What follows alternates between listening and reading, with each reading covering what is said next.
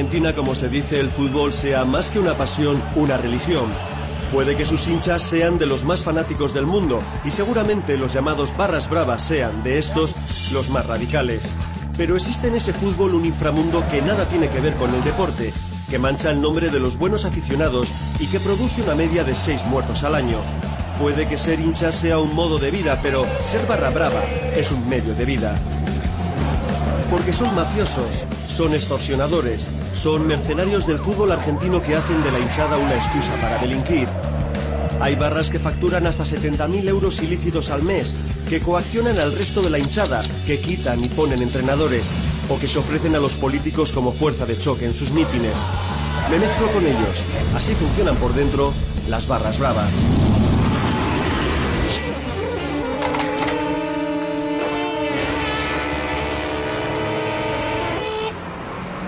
Alejandro Flores, conocido como Chiquitona, es un delincuente habitual con cierto prestigio carcelario en penales de Argentina y Uruguay. Un tipo duro, peligroso, que ha logrado a base de violencia hacerse un sitio en la barra de este modesto club bonaerense. Alejandro creo que es aquel que está allí con una especie de eh, cuchillo en la mano. La entrevista va a ser imprevisible. Chiquitona lleva años destruido por la cocaína, el crack y todo tipo de pastillas, como la que se acaba de tomar. Alcohol, drogas, el cóctel habitual de, de un jefe barra brava. Nos cita en el campo un día de diario. Le ha pedido a gritos al utillero del club que le traiga una camiseta del equipo e increpa al jardinero con malos modos para que deje de trabajar mientras charlamos, como si él fuera el dueño. Negro, anda para allá, hazme un favor. Ahora después lo hace, dale, anda, anda que se pueblo con Ángel. Dale, che, negro. Dale, boludo, ¿qué estás haciendo? Dale, no Todos le respetan. El camarero de la cantina, el celador de la puerta, el presidente del club. Obviamente es el miedo el que le proporciona ese estatus. En la cara. Y enfe- eh, enfermería para uno. ¿Qué hay que, ¿Qué hay que ser o qué hay que tener para llegar a ser un referente dentro de una barra brava? Y mucha sangre. Mucha sangre. Claro. Mucha sangre, tener mucha sangre fría o Sí. haber hecho mucha sangre. No, tenía mucha sangre. Sangre fría, ¿verdad?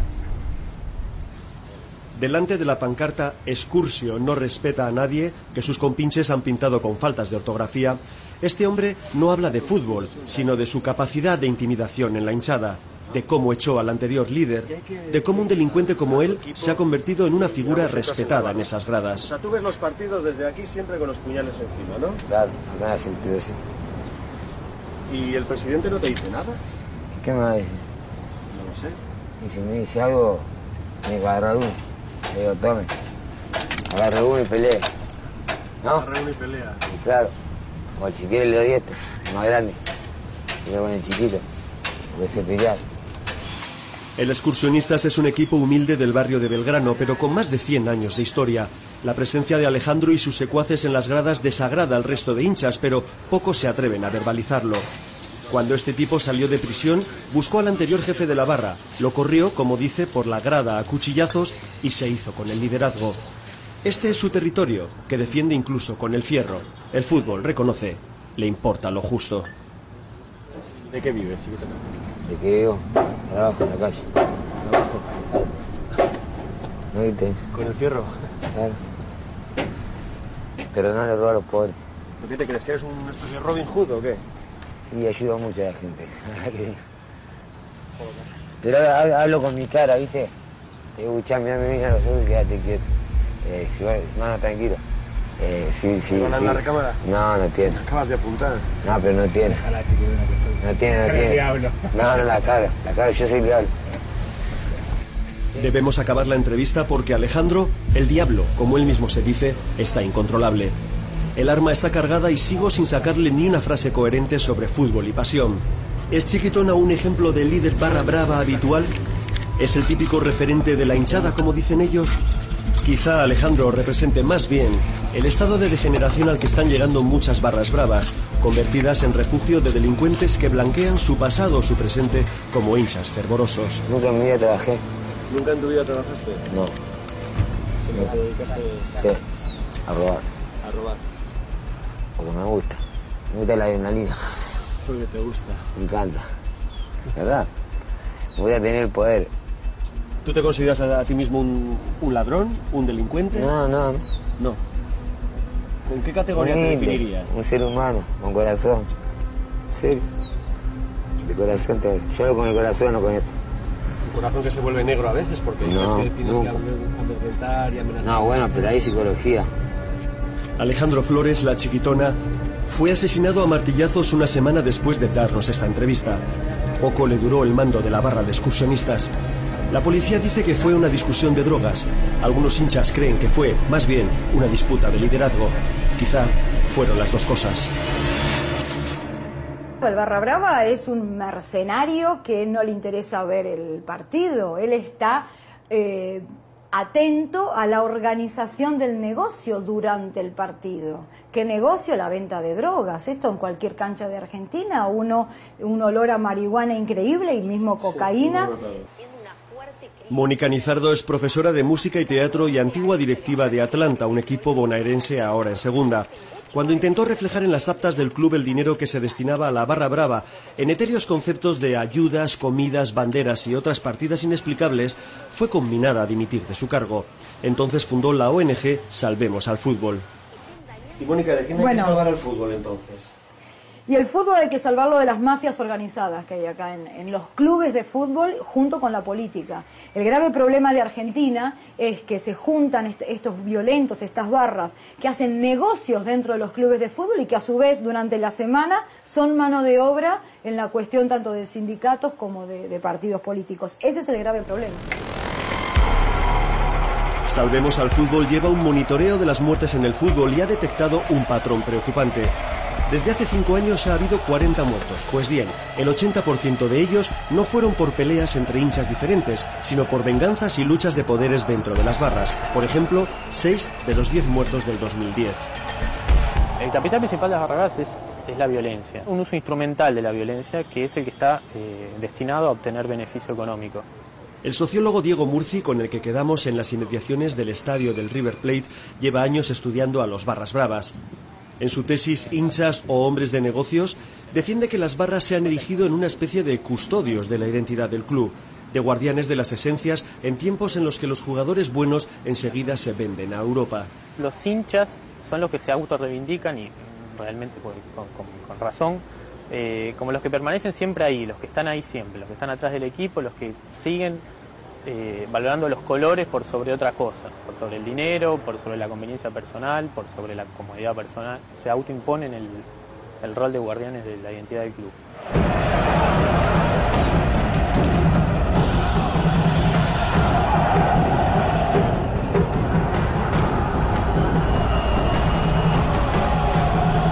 Pero en los últimos años ese rol ha cambiado y se ha emponzoñado. Para algunos pocos, los jefes, la barra es un medio de vida muy lucrativo y para el resto, los pibes, un lugar de pertenencia donde sentirse alguien y en el que se valoran atributos negativos para el resto de la sociedad, como la violencia o el delito. Aquí se convierten en positivos e incluso en marcas de reputación y respeto. Es una lógica casi tribal, pero así se ganan los galones en el submundo de la delincuencia. O sea, acá el, barra se para así y te dice, jugamos un clásico, va a haber comida previa, nos encontramos a las 12 todos los pibes. Eh, somos, ¿cuántos somos? Somos 20. Y el directivo ya sabe que tiene que traer carne para 20. Bueno, Oye, ¿por qué no nos llevas donde, donde los pibes? Ahora, ahora, para que está. Para. Primero filma acá. Se me caso. ¿Qué pasa con los pibes? No, no hay mucho.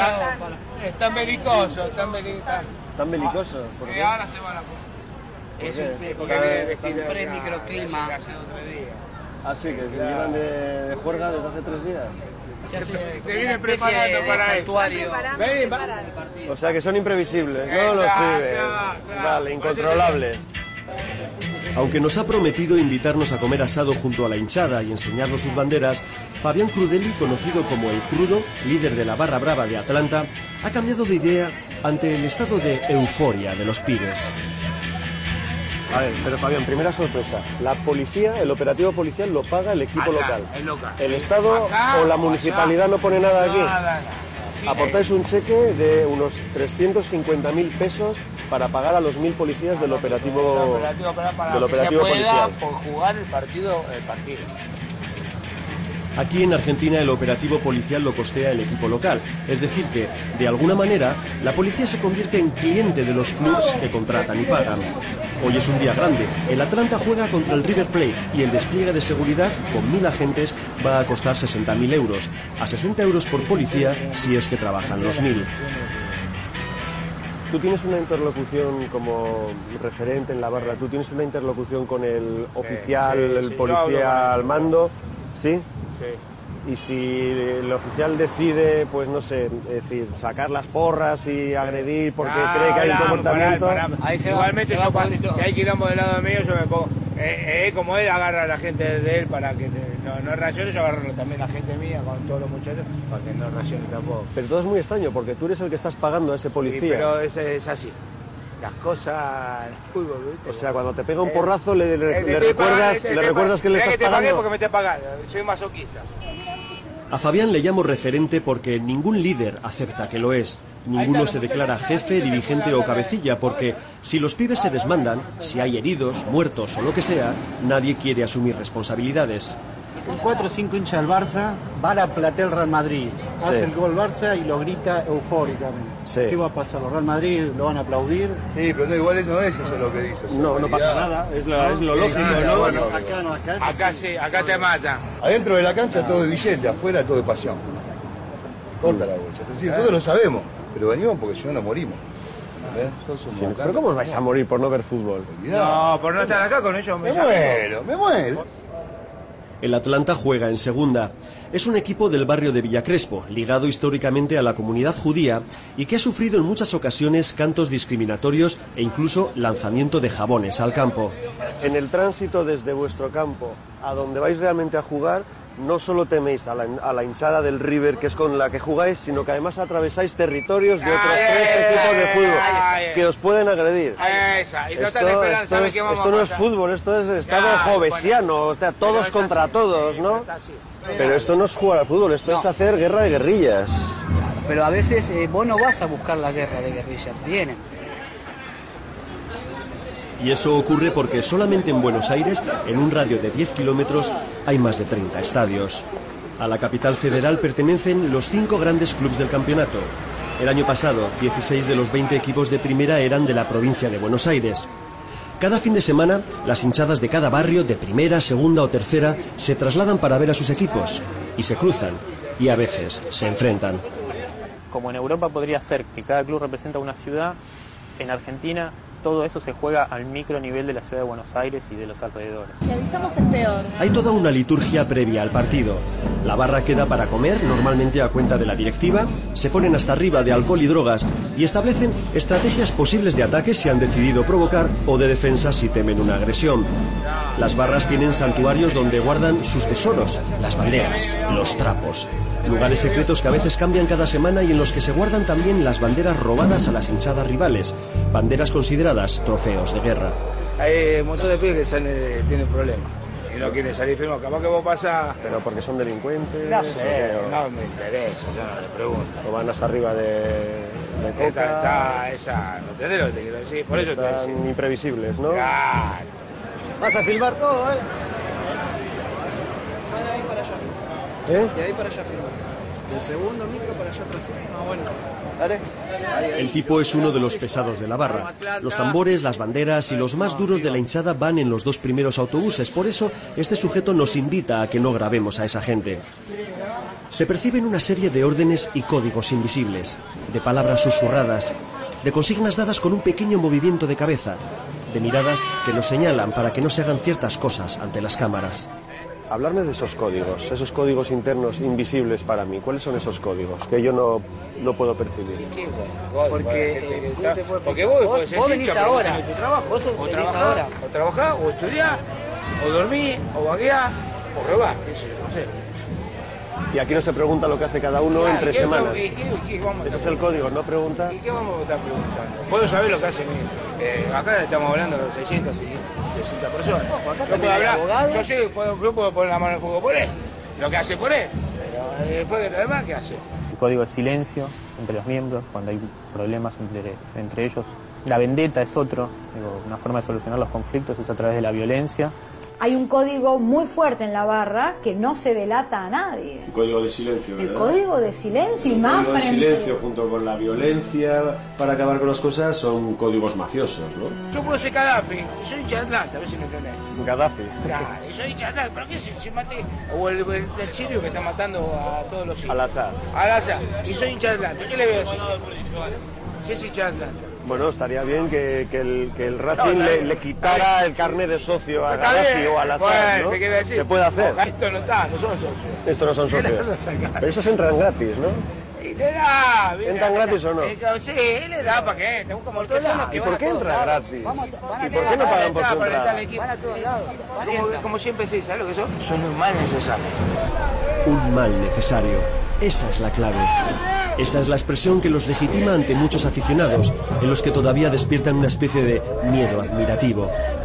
Obviamente la frase, dicha por el crudo, que es su jefe, tiene otra trascendencia, la de reconocer que el matonismo es lo que mantiene la vitalidad del negocio, de su negocio, que en esta mañana de sábado es, sobre todo, la reventa de las entradas que la directiva les ha regalado.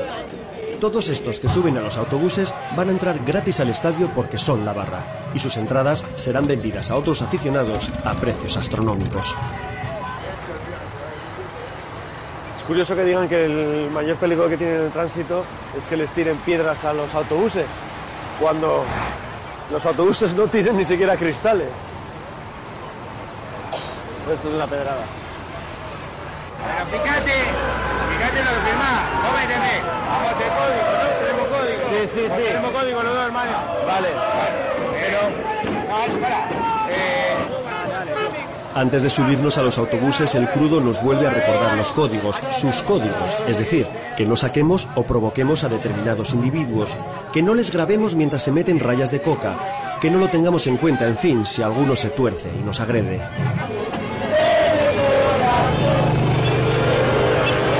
Los hinchas se pasan las botellas de cerveza de los autobuses a las motos, motos con padres beodos que llevan a sus hijos detrás y a los que todo les da igual.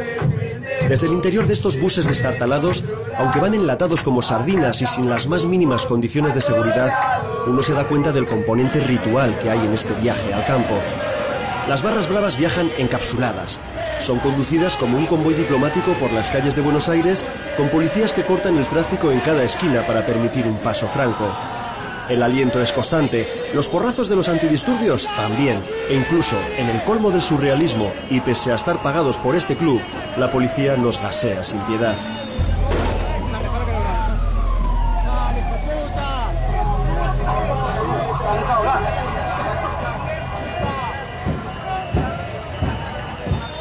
La policía echar gases lacrimógenos dentro del autobús para obligar a los, a los de la, de la Atlanta a meterse dentro del, dentro del vehículo.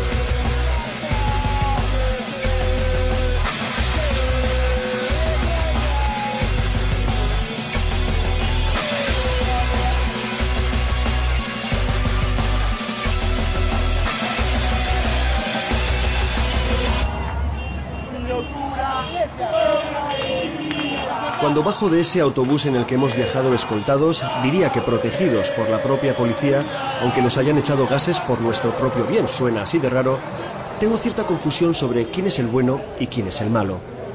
Todos estos a los que acompaño van casi todos muy borrachos y muy drogados. Alguno está realmente violento. Ninguno lleva entrada. He visto navajas y algún cuchillo, y dos jovencitos hasta se han guardado trozos de vidrio de botellas rotas. Han atravesado Buenos Aires provocando con canciones e insultos a los vecinos de cada barrio. Son los más pendencieros de los hinchas, pero íbamos protegidos y envasados.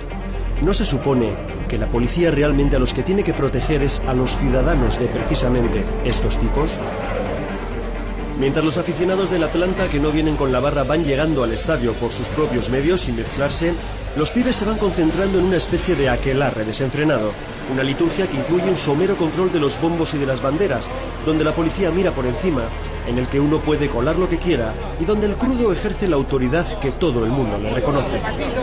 Esta gente establece una especie de contrato simbólico con el club por el que juran defender los colores, los valores, la camiseta, el honor del club y lo juran defender a muerte. Y esto es una palabra literal porque mucha de esta gente estaría dispuesta a morir o matar por defender ese tipo de abstracciones. Van van a entrar.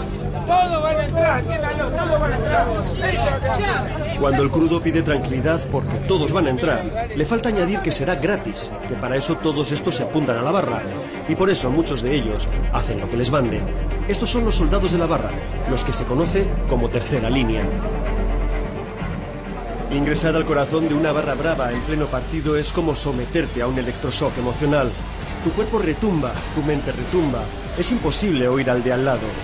Pero enseguida te das cuenta de que hay establecidos unos niveles de jerarquía.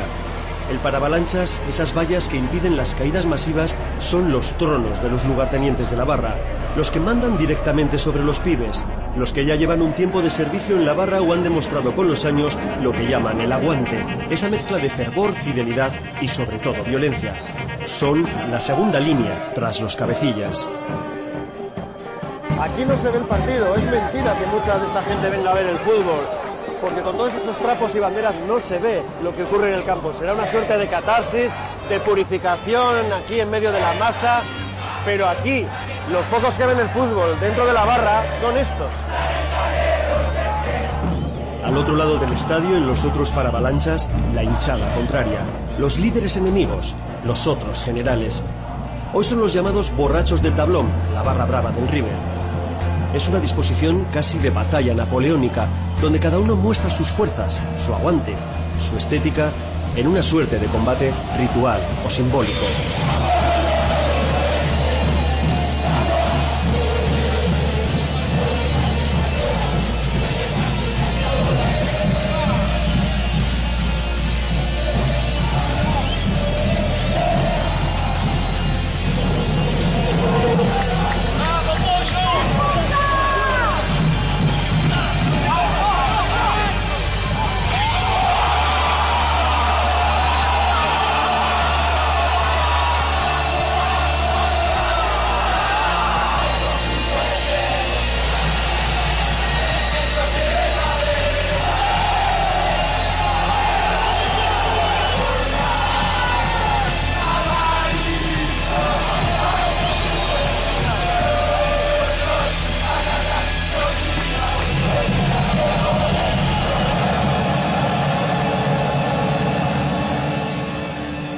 Hinchas odiados, hinchas admirados, las barras son necesarias, las barras son prescindibles, todo el mundo tiene una opinión. Vamos a hablar con un argentino ilustre, un conocido actor y reconocido hincha del River Plate.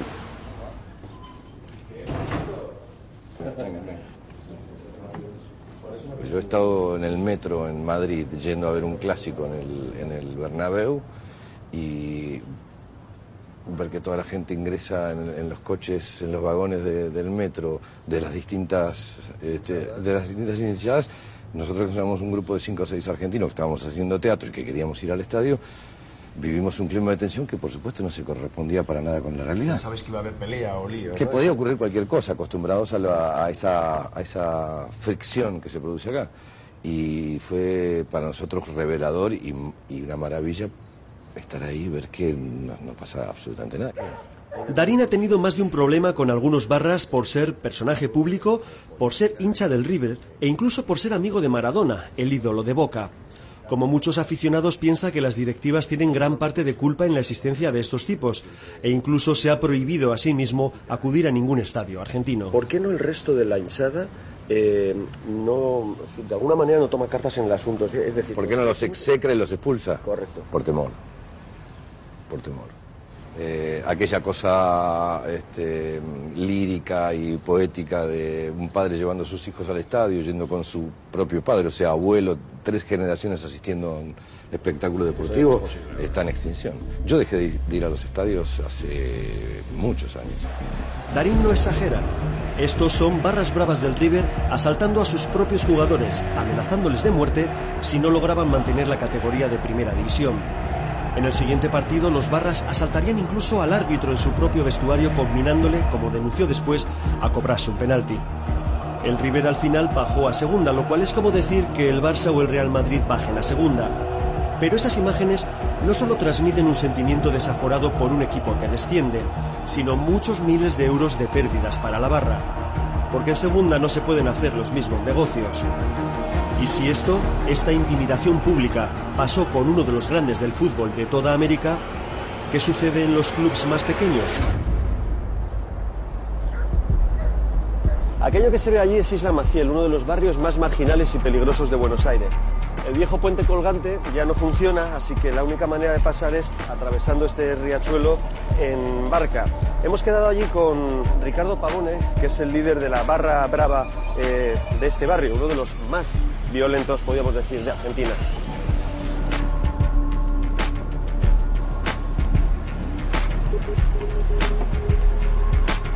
Esta ría vertedero no tiene ni nombre, lo llaman simplemente riachuelo, y estas aguas son de las más contaminadas del mundo por todo tipo de vertidos químicos y materiales pesados. Isla Maciel está enfrente del popular barrio de La Boca. Antaño era un lugar marginal lleno de prostíbulos y casinos y ahora se ha convertido en una villa miseria en pleno corazón de Buenos Aires. Su campo de fútbol, el del San Telmo, ha estado cerrado cinco años por su inseguridad. Hoy sigue siendo una de las canchas más peligrosas para jugar como visitante. Ricardo, ¿tú eres jefe? ¿Eres un capo? ¿Eres el que mandas? No, no, un referente. Un referente de la hinchada. No tenemos capo, solo tenemos referente ahora por barrio. Decir que eres el referente de la hinchada es un eufemismo para decir que eres el, el que manda, ¿no? No. Ricardo Pavone, el gordo Richard, es uno de los que mandan, sin duda. Su autoridad se extiende más allá del campo. Durante nuestro paseo muchos vecinos se le acercan para pedirle soluciones ante los desastres producidos por un reciente tornado. 63 años que vivo acá en la isla. 63 años. El Sí. Ligue, aquí juega en Telmo todo. Yo, yo jugué en la primera San Telmo a los 14 años, jugué en primera. ¿Y sabes lo que era este antes? Era un lujo. O sea, no la mierda como tenemos ahora. Richard es una especie de interlocutor social, un líder comunal que, según me dice, intenta limpiar el barrio de su mala fama. Hay que ser un tipo duro para llegar a ser referente, a llegar Sí, a ser un líder. Tiene que ser duro. Pelear, tirar tiro. O sea, hay que usar la violencia o la amenaza mano, de usar la violencia, La ¿no? amenaza, psicología. Y por si tienes problemas o por si alguien quiere hacerse líder como tú, no sé, eh, vas armado o utilizas la amenaza de la violencia. Y sí, voy armado. Vas armado. Voy armado, sí. ¿Vas armado ahora? Ahora sí. Vas armado ahora. Está, está descargada, No, supongo, ¿no? está descargada. Tengo que llevar el cargador en otro coso por la duda. ¿Por la? Por las dudas, Por para si que no se me escape un tiro, porque lo tengo en la cintura, ¿entendés? Y la apunta para otro lado. No, igual no tiene nada, mirá. Y que nunca sabes si tienes una bala en la Quedé recámara. tranquilo que la sé manejar. ¿Seguro? Obvio. ¿Has disparado contra alguien? Y un par de veces sí, así. ¿Vas ahí?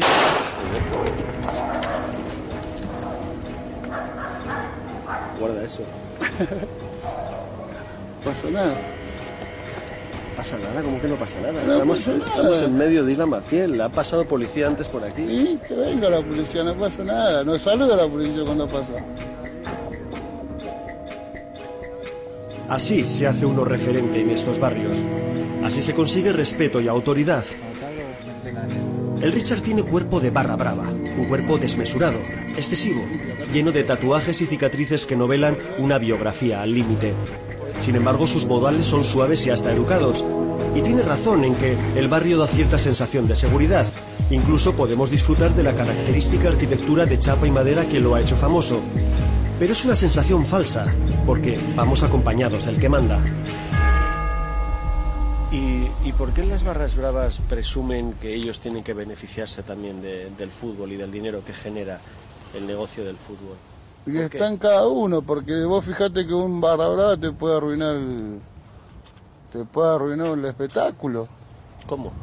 Y vete en un guacho, tiene una bomba una bomba de estruendo ahí en el medio de la cancha, te suspende la cancha y el dirigente va a pérdida. ¿Habéis tirado algún cóctel molotov alguna No. vez? Sí, yo no, pero No, bueno, sí. hay pibes que tiraron molotov, sí. En un enfrentamiento acá con talleres de remida escalada.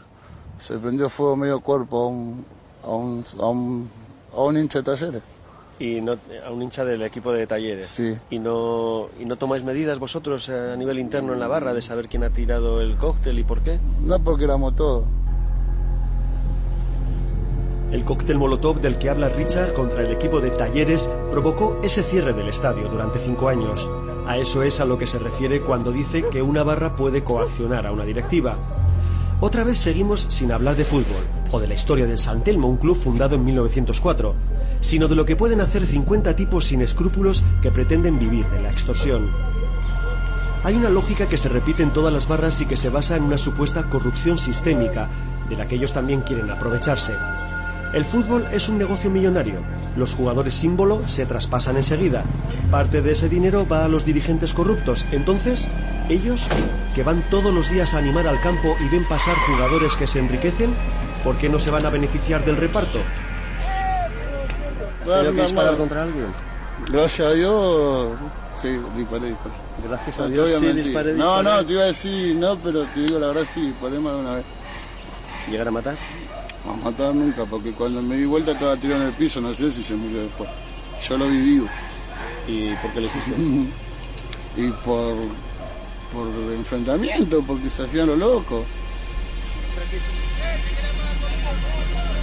Cuando los valores se mezclan y se confunden, cuando el tipo que va armado por la calle es el líder social del barrio, cuando los hinchas pretenden entrar gratis en los estadios o cobrar por aplaudir, también se crean universos morales alternativos, viciados por la corrupción y la impunidad. ¿Cómo pueden eh, justificar el viaje con la barra de boca, dos, dos funcionarios? Por Dios. No, está bien, lo que pasa es que marca ya un nivel. Gustavo Gravia, periodista del diario deportivo Olé, interrumpe la entrevista para recibir un soplo. Dos jefes de seguridad deportiva han sido vistos con miembros de la 12, la barra de Boca Juniors, en un viaje a Brasil. De confirmarse un ejemplo más de la connivencia entre política, policía y estas mafias del fútbol. La 12 es claramente una organización mafiosa por varios motivos. Primero, está organizada como organización mafiosa. Un líder ah, tiene un segundo grupo que vendría a ser como su consejo honorario y abajo un montón de soldados que le responden a ellos. Es una organización mafiosa porque tiene todas actividades ilícitas alrededor de ellos. Gravia ha escrito el libro mejor documentado sobre las barras y sus múltiples negocios delictivos. El periodista llama a estos hinchas mercaderes del aliento, porque cobran por alentar, por animar y sobre todo por insultar a determinados jugadores o entrenadores. Son capaces de decidir ellos mismos quién juega y quién no juega. Vos querés jugar en boca, vos querés que no cantemos en tu contra, vos no querés que no te rompamos el auto, nos tenés que pagar por eso. ¿Cuánta gente vive de la barra? de la barra real, los que ganan mucho dinero, hoy por hoy en una barra como Boca viven 6, 7, 8 personas, estoy hablando de ganar dinero. Eh, Estamos hablando en cuestión de dólares de aproximadamente 60 mil dólares por mes. Le pregunto a Gravia por algo que me había dicho Richard, que hay hinchas mercenarios que se venden al mejor postor. En la banda de Boca hay gente de River, en la banda de River hay gente que son hinchas de Boca, es así. Porque ahí hay plata. Te doy un ejemplo muy concreto. Uno de los máximos eh, jerarcas de la barra brava de Boca, apodado el uruguayo, no era hincha de Boca, era hincha de River. ¿Y todo esto se sabe en la calle? ¿Lo conoce el resto de los aficionados? ¿Lo permite? El barrio de la Boca, la República, como dice alguna pintada, respira fútbol por todos los lados. Las pintadas de su barra, ahora dominada por el líder Mauro Martín, que la ha hecho suya, decoran muchas paredes. Los niños juegan al fútbol en cualquier esquina. Los cartoneros se enganchan a la electricidad de las farolas para ver los partidos. Tiene enganchada la televisión aquí. No la toques. No la toques. Caminito, la calle del Tango, está llena de turistas que se acercan curiosos a la bombonera, el mítico estadio de Boca. Ahí están los héroes, los Maradona, los Palermo, los Riquelme. La 12, la hinchada más violenta del Boca, tiene aquí también una estrella en el Paseo de la Fama de la Bombonera. Uno de los negocios más lucrativos de las barras, sobre todo de la 12, la de Boca, es la de llevar turistas al estadio a 200 dólares por cabeza.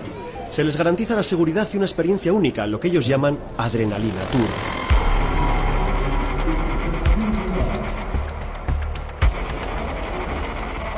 Toda barra tiene una escenografía. En el caso de la 12, que es la más conocida, la más mítica, lo que llaman los soldados, lo que llaman los mulos, van colocando todas las pancartas, todas las banderas, van decorándolo todo para que cuando entren todos aquellos que están allí arriba con todas las banderas, que son el resto de jefes y líderes de la 12, esté ya todo el escenario completamente montado. Ellos tienen una marca y ellos supongo que si tienen una marca, como cualquier dueño de marca, la comercializan. Con lo cual, allí ellos financiarán su viaje cuando van a seguirlo al club, lo que fuera. Quien nos habla de la marca La 12 como si fuera una empresa que tiene beneficios, que declara el IVA, que hace facturas o que paga sus impuestos, es Raúl Ple, segundo jefe de seguridad de Boca. Socio e hincha declarado, los fines de semana echa una mano a su equipo, aunque su trabajo real es el de fiscal antilavado, es decir, fiscal anticorrupción. Veo que en el lugar de la 12 hay un enorme cartel que dice La Barra de Mauro y le pregunto quién es. Sería el nombre de una de las personas que tiene, eh, digamos, preeminencia o tiene cierto nivel de autoridad respecto del resto. Es el organizador. Pero hay... Líder, líder de la barra. Sí, se puede decir el líder. Desde hace unos años Mauro Martín es el capo de la 12. Cuando el antiguo líder salió de la cárcel y quiso recuperar su sitio, Mauro le recibió así. Este personaje, sin embargo, para el jefe de seguridad de Boca, para el fiscal Ple, es solo un socio, una persona con preeminencia. Un matiz que muestra la enorme indolencia con la que las directivas tratan a estas barras. Casi siempre con el argumento de que son los que más animan, la teoría del mal necesario. Otras veces porque estaban allí cuando ellos llegaron, y para todo el mundo, porque las barras conocen las corruptelas de esas directivas. Y si las barras no se llevan de ahí su tanto por ciento, no dudan en chantajear a esos dirigentes. Y aún así es difícil no reconocer la tremenda energía que, que desfila una barra como esta, como, como la 12. Lo malo de todo esto es que hay unos cuantos líderes, unos cuantos mafiosos que usufructan toda esta pasión que tiene esta gente para sus propios negocios, sus propios beneficios mafiosos.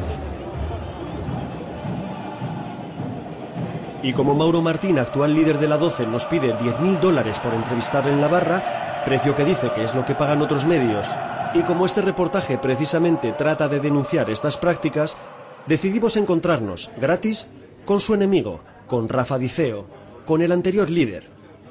Pero antes de entrevistarle, hablamos con unos cuantos que lo conocen. El primero, el juez que lo metió en la cárcel considerando a la 12, pese a lo que diga el fiscal Ple, como una asociación ilegal. Yo no sé si estoy en condiciones de decir que llegué al, al hueso. Sí lo que puedo decir es que nosotros encontramos una cantidad de datos que permitieron establecer que, por ejemplo, lo que era la, la, la, la 12 o lo que era la barra brava de Boca era una asociación ilícita. Vergés nos recibe en su casa con la tibia rota, lesión que se ha hecho, como no, jugando al fútbol. Persiguió durante años a Diceo, una figura mítica, intocable, con muchas conexiones. Eh, una persona con mucho carisma en el sentido de que intentaba convencer todo el tiempo por las buenas, que tenía ascendencia sobre el resto, que era más eh, intelectual, por decirlo de alguna manera, que física. Yo he ido a la cancha eh, acompañando a la barra brava de Boca y he visto a Diceo en algunas canchas firmar más autógrafos que Martín Palermo. Joaquín Sabina también conoció a Diceo y a sus chicos de la 12. Incluso los citó en una canción, Dieguitos y Mafaldas, pensada para una antigua novia que pertenecía a la barra. Nos lo encontramos en Buenos Aires de gira con Serrat y nos cuenta que la primera vez que tocó en la bombonera, la seguridad corrió a cargo de los chicos de Diceo. La primera vez que toqué, vinieron todos los de la 12. Sin ellos no se puede hacer un concierto porque controlan los aparcamientos, controlan las coimas, controlan las entradas, todo. Yo entonces no lo sabía. Vinieron todos y nos hicimos una foto en el camerino. Al año siguiente volví a tocar en la cancha de Boca, pregunté por ellos. Estaban todos en la cárcel, vinieron otros. La nueva directiva. Yo me río, pero no es tan gracioso. El de la cárcel era Rafa Diceo y la nueva directiva el tal Mauro. Sabina, que sabe mucho de fútbol, está también enterado de los manejos de las barras, que quitan y ponen entrenadores, que se venden a los políticos por sacar una pancarta a favor o en contra de alguien, que utilizan la violencia de manera gratuita. En fin, le pregunto si ahora escribiría la misma canción. A mí me gustaba la, la épica, la lírica y sobre todo la chica de la 12. ¿no? Luego ya no me gustó tanto lo que empecé a ver y a leer y a, y a ver y a oler. Bien, hablemos entonces con el mítico Rafa Diceo. El encuentro se produce en un bar que ellos eligen, en su territorio, en la penumbra. Digo ellos porque Diceo aparece con una guardia pretoriana de exmiembros de la 12 que ciertamente intimidan. Cuerpos de barra, como el de Richard, tatuados, tremendos, que hablan de peleas, de aguante, de excesos. Hoy no te peleas contra otra hinchada, hoy se pelean entre los mismos de la misma hinchada. Yo primero tengo pasión por mi club. Ahora sí, eh, alguien va a hacer un negocio que no afecte la pasión por mi club y da para hacerlo, lo hago. ¿Y crees que ahora la gente que está en las barras eh, está sobre todo para hacer Y primer, negocios? y sí, y muchos sí. de ellos ilícitos? Y sí, eh, o ilícito o lícito, como lo quieran hacer, pero yo creo que primero está la pasión por tu club y tu club. Después está el negocio, que igual lo puedes hacer teniendo prioridad por tu club. Paramos la entrevista cuando Diceo recibe una llamada que tiene que contestar. Es Carlos Stornelli, director de seguridad de Boca, también fiscal, también exministro de seguridad. Y Diceo me enseña la pantalla complacido como demostrando su influencia o su nivel de contactos. A él, que tiene prohibido entrar al campo, le llama el jefe de seguridad del campo. Hoy para ser jefe de una barra brava tenés que tener los mejores contactos con la policía y con la política. Si no, no llegas a ese cargo. Aunque seas el tipo más duro del universo. Diceo tiene la teoría de que las barras no son intrínsecamente violentas, pero que la violencia a veces simplemente sucede, que se genera. Quiere volver a la barra, quiere volver a ser el líder, quiere volver a hacer negocios, aunque, como reconoce, eso, apartar al tal Mauro Martín, solo lo va a conseguir con violencia. Así que la pelea está servida. Obviamente en la no se dirimen las cosas con votos en urnas o con charlas en un café, se dirimen a los tiros. Es que la, la lucha, por, de hecho, si yo vuelvo, obviamente que es la otra parte no va a dejar que yo vuelva así de fácil. Me quedo con la idea de Rafa Diceo de que la violencia a veces simplemente sucede, como dice esta pegatina en una tienda de camisetas cuya marca es Barra Brava. Su dueño, Martín Lapadú, vive de vender ese concepto de que al fútbol se va sobre todo a pegarse. Por eso las fotos que decoran el local son instantáneas de peleas y broncas de hinchas. Folclore nada más, las cosas que suceden. El fenómeno Barras Bravas, como comenta Lapadú, se está extendiendo por toda Sudamérica, pero sigue siendo aquí, en Argentina, donde tienen ese poder y esa relevancia que les ha convertido en actores sociales. Bien, esta es la cancha del Independiente.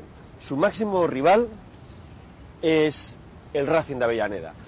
Los partidos entre ambos, los clásicos, Independiente Racing, son considerados partidos de alto riesgo, de máxima eh, peligrosidad. Pues bien, como una muestra del surrealismo al que puede llegar el fútbol argentino, la distancia que hay entre la cancha del Independiente y la cancha del Racing de Avellaneda es apenas de 300 metros.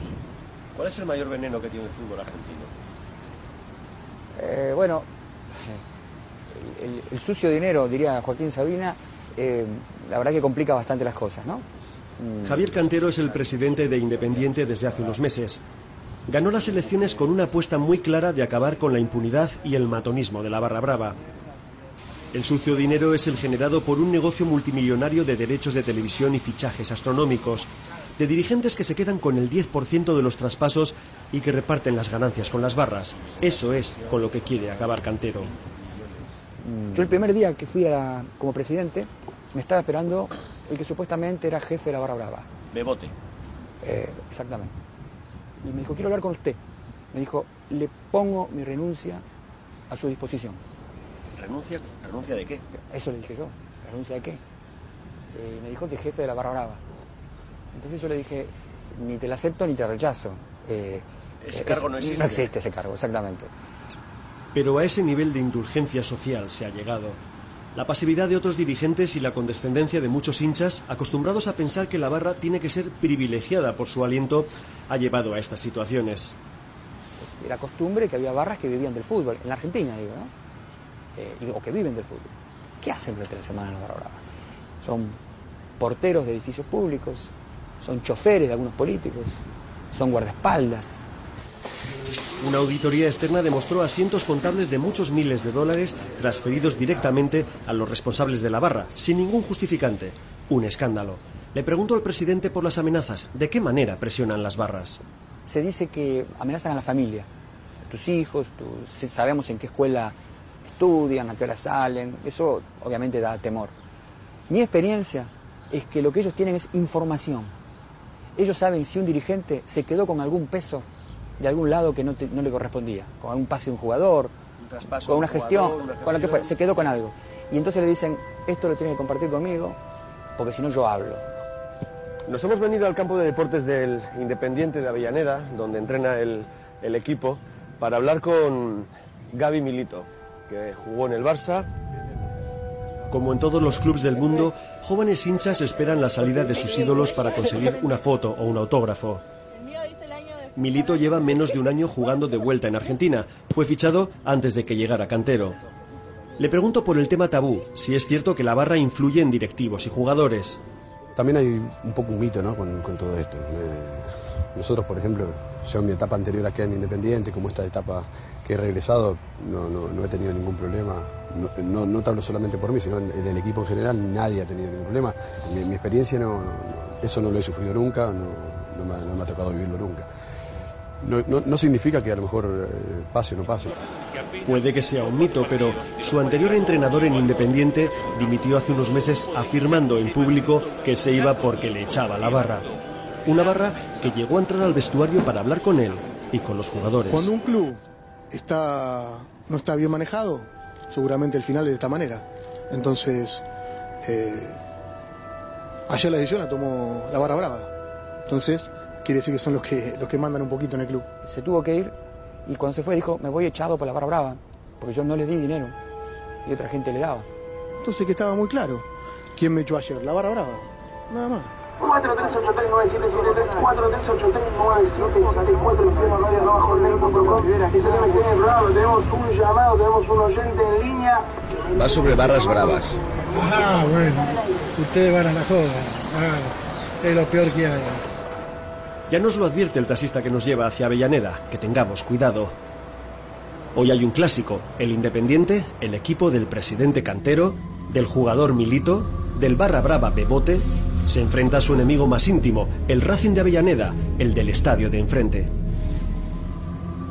Todos los jefes de policía de la zona e incluso de Buenos Aires nos esperan en comisaría para hablarnos del despliegue policial. Ninguno, ni ellos, ni nosotros, ni el taxista, nos imaginábamos que la mañana iba a acabar con la paliza a puñetazos y patadas que nos iba a dar la barra de Bebote. Se cortan las calles para que pasen los más violentos. No debería ser al revés. Yo creo que se cortan las calles en algunas ocasiones para garantizar la seguridad pública de todos. Nosotros no lo vemos desde ese punto de vista como discriminatorio, lo llevamos como una garantía de seguridad para el resto de la población. La cúpula policial bonaerense defiende su modelo de actuación. Les intento trasladar la queja de muchos aficionados que se sienten como ganado y no como ciudadanos que van a ver un espectáculo. Y les pregunto si reconocen como interlocutores a los líderes de las barras. Responde el número uno de la policía bonaerense. En toda la sociedad siempre hay una persona que se destaca a los demás en su interlocución. Si la interlocución, de esa persona lleva un bien, a, un, bien deseado, cualquier interlocución es buena como para poder este, llevar adelante una buena acción. Cuando salimos grabamos al lado de la comisaría a los trapitos, los empleados de la tercera línea de la barra, que cobran por permitir aparcar en un espacio público. Pueden llegar a pedir hasta 10 euros, y mejor pagar para no encontrarse con el coche quemado a la vuelta. Llevan hasta un talqui para comunicarse, Multipliquen 10 euros por todos los coches que caben en un radio de un kilómetro alrededor del estadio. Algunos cálculos hablan de 35.000 euros de recaudación en días grandes. Quizás no es muy serio esto sin casco sobre la moto, pero al fin y al cabo bajos acompañados de, policía. Esta gente tiene que hacer auténticos mapas de guerra cada fin de semana para llevar a las diferentes hincha- hinchadas de primera, segunda y tercera que en esta misma ciudad juegan en el mismo día y a la misma hora. Todo con el objeto de que esas hinchadas no se crucen y acaben peleándose.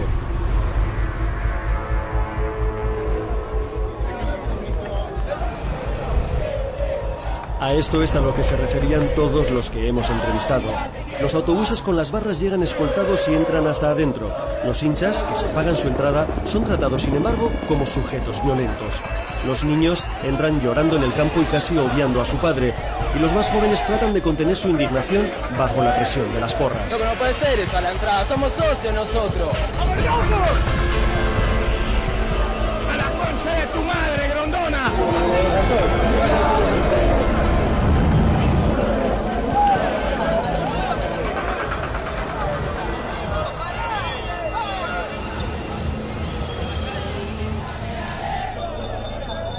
Cuando por fin pasamos los turnos con nuestra acreditación, con nuestros dos escoltas de uniforme, nos damos cuenta de que estamos en la puerta de acceso de la barra del tal Bebote, el que presentó su dimisión a Cantero. Esta es la barra del Independiente. Vamos a ver si conseguimos hablar con su líder. Su líder, al que no conocíamos, estaba detrás nuestro. Esta es la mano de Bebote tirando abajo nuestra cámara antes de empezar a hablar. Y este es el tal Bebote, Pablo Álvarez, gritando que nos vayamos de sus dominios. Bueno, tomátela de acá, boludo. Eh, tomátela que venía a firmar los pibes. Tomátela. Me da igual si tenemos permiso o si vamos escoltados. Enseguida, en segundos, nos vemos rodeados de su fuerza de choque, de su tercera línea. De 20 tipos que primero agreden al cámara y al inspector. Y que después vienen a por mí y a por el otro agente. Puñetazos, patadas, golpes.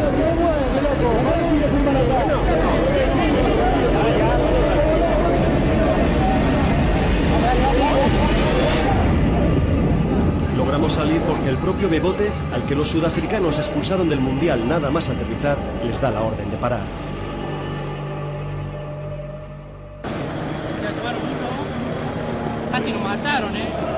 Esto no puede ser. Estamos dentro del campo, venimos con un oficial de policía. Sí, arrebatan y si yo no le agarro la cámara, le sacan la cámara a él. co- Cobre yo, cobre él, cobre vos, cobramos todos. Pero os tienen acojonados, os tienen, hacen con vosotros lo que quieren. dos y son 300 tipos. Que Bueno, aún así me parece alucinante que aunque se crea que es una cámara policial y no periodística, Sí, sí, igual. que tenga él, eh, Sí, sí, no, no sé, el tupé de el hacer. tupé, los cojones de con un, con un oficial delante, cogernos la cámara y echarnos y pegarnos, ¿no? Que hacen lo que quieren, que se creen amos y señores de, de esto. problema lo que tenemos. Qué pena, qué sensación de impunidad que tienen estos tipos. Eh, sí. De que os tienen así.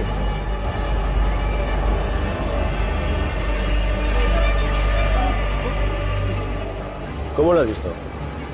Yo complicada. Yo pensé que nos mataban a los cinco.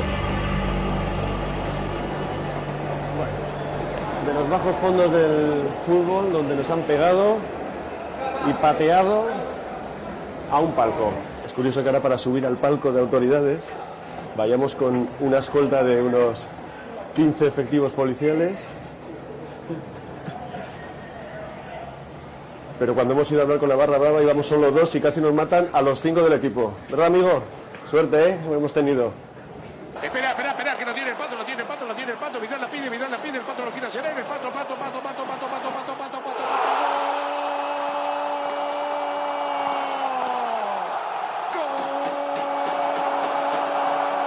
Así son, lo hemos comprobado de verdad, estos mercaderes del aliento, estos profesionales del aguante, violentos, imprevisibles, impunes, amos y señores de sus clubes. Sí, hemos tenido un pequeño problema pues, con la barra que, que nos han dado. ¿Quién? Bebote. ¿El mismo? El mismo. Está, tenemos grabado, ha ido por la cámara. Eh, ha, ha azuzado al resto. Bueno, uno está acostumbrado a no quejarse, ¿no? Pero. Pero bueno, simplemente para que lo tengas en cuenta y lo sepas, ¿no? Y yo te las acepto, además. Y ya sabes que te las acepto. Hay 30.000 personas en el estadio y ellos son solo 300, pero los jugadores han ido a su tribuna a brindarles el triunfo. Siempre pasa. Y haciéndolo están reconociendo su auténtico papel en el fútbol. No son solo los que más animan, sino también los que más estafan a sus clubes. Los que extorsionan a esos mismos jugadores pidiéndoles dinero o echando al entrenador. Los que cobran un impuesto al resto de la gente que viene en coche al campo. Los que infectan el fútbol argentino con códigos mafiosos de silencio, con venganzas para conseguir un sitio en el paravalanchas, con violencia inusitada contra el que les haga peligrar su negocio. No he encontrado ni un solo barra brava que sea capaz de decirme la alineación completa de su equipo.